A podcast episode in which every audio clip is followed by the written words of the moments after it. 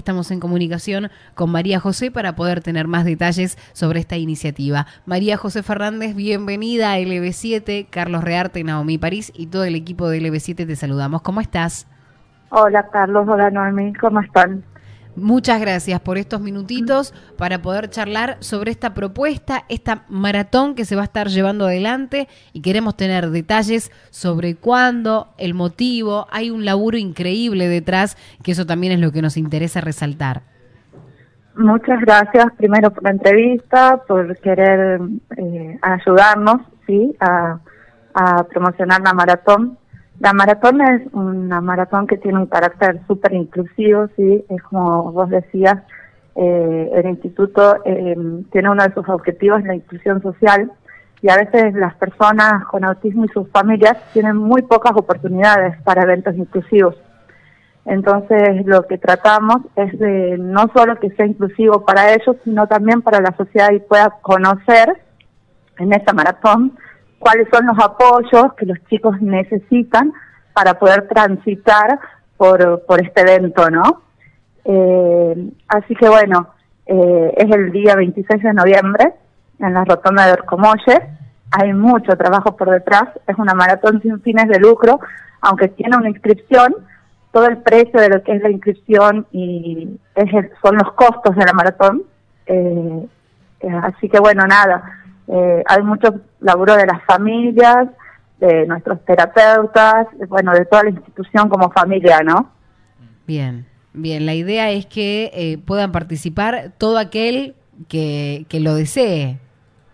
Todo aquel que lo desee, todo aquel que lo desee y que quiera vivir, por eso justamente el lema de la matatón es por la aceptación de las diferencias eh, y que puedan vivir el autismo desde el lugar en, la diversidad, ¿no? En que todos somos diferentes, no importa la condición que tengamos, todos somos diferentes. En, en, todo el trabajo que vienen llevando adelante, mencionabas también el acompañamiento que hay que hacer, porque detrás de la organización, no solo de, de, esta maratón puntualmente, sino, me imagino, durante todo el año, el acompañamiento que tienen que hacer también desde lo social y que cada vez cuesta creo que un poquito menos comprender que existen estas diferencias, pero todavía justamente nos cuesta. Nos cuesta bastante. Eh, el autismo es algo de lo que se está hablando mucho, porque tiene muchas repercusiones en los últimos años las campañas del 2 de abril. Sí. Y ha estado, y está mucho, eh, eh, está mucho, muy expuesta ahora a la condición eh, todavía cuesta entender y aprendemos mucho de eso de las personas con autismo, sobre todo las personas con autismo adultas. En el último tiempo eh, ha sido muy difícil para nosotros trabajar y rediseñarnos, pensar que esta es la primera maratón post pandemia. Claro, claro. Y el trabajo que hicimos en la pandemia de acompañamiento realmente fue intensivísimo. O sea, llegar a los chicos de manera virtual, creer en que ellos podían de esa manera a los chicos que no podían de manera virtual llegar a sus hogares, que nos abran las puertas de sus hogares para ir a trabajar. Pero en definitiva la gran enseñanza que dejó el instituto, la pandemia y todo el trabajo que realizamos fue de poder llevar el tratamiento a los hogares, porque los chicos pueden estar con nosotros cuatro, ocho horas en algunos casos, pero las 24 horas están con los papás.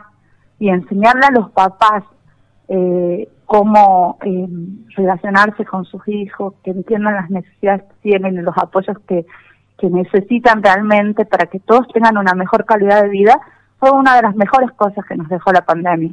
Mm, Obviamente que hay situaciones que fueron extremas y graves, no todo fue color de rosas, eh, pero bueno, las pudimos ir sorteando como, como el equipo que somos, siempre con el apoyo eh, de todos los miembros, ¿no? María, y con respecto al circuito de la, de la, maratón, digo, con el tema del tránsito, ¿lograron ahí coordinar con el municipio? ¿Los acompañan? Sí, el municipio siempre, todos los años nos acompaña. Eh, todavía no está bien definido el circuito, por lo general es el, van definiéndolo hasta el final de la maratón. Los años anteriores fue directamente por Avenida Perón, eh, y fue y fue todo el tiempo acompañado por, por la Policía Municipal de Cervabuena y por los municipales de Selva Buena.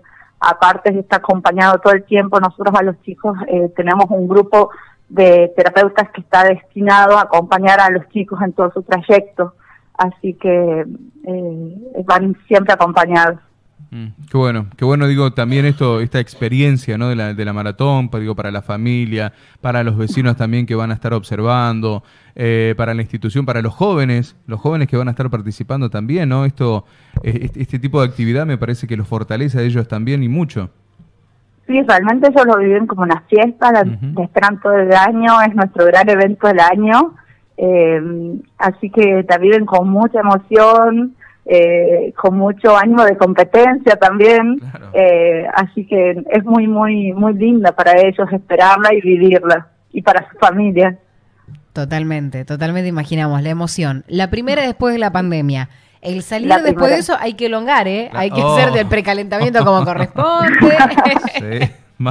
sí, vamos a tener un zumbatón antes para precalentar bien. Así estamos todos preparados. Bien, bien, bien, por el cuerpo, ¿no? Porque si no... Hay que arrancar en frío, yo, ¿sabes qué? Yo voy a participar, acompaño, yo acompaño. Se puede, ¿no? También, porque es participativo. La idea es... Sí, sí. Claro. Exacto. Es participativa, es de 2 y 5 kilómetros. Obviamente hay premios para los 5 kilómetros, que suelen correr los corredores, hay corredores que nos acompañan. Eh, así que, pero sí es participativa. Es muy emocionante porque como es una maratón por la aceptación de las diferencias, también hay una premiación diferente, ¿sí? Porque no siempre desde todos los ángulos gana quien sea primero, ¿no?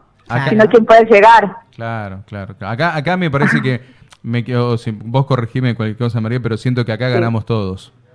Claro, acá ganamos todos. Ya yendo ganamos todos. Y haciendo un poquitito por la causa ya ganamos todos. Bien, bien. Y ahí, eh, por último, quizá para, para reflexionar también eh, el tema de los festejos, ¿no? Entendiendo en, estas diferencias, en, en, cuántos proyectos hemos leído, bueno, basta de pirotecnia, basta de...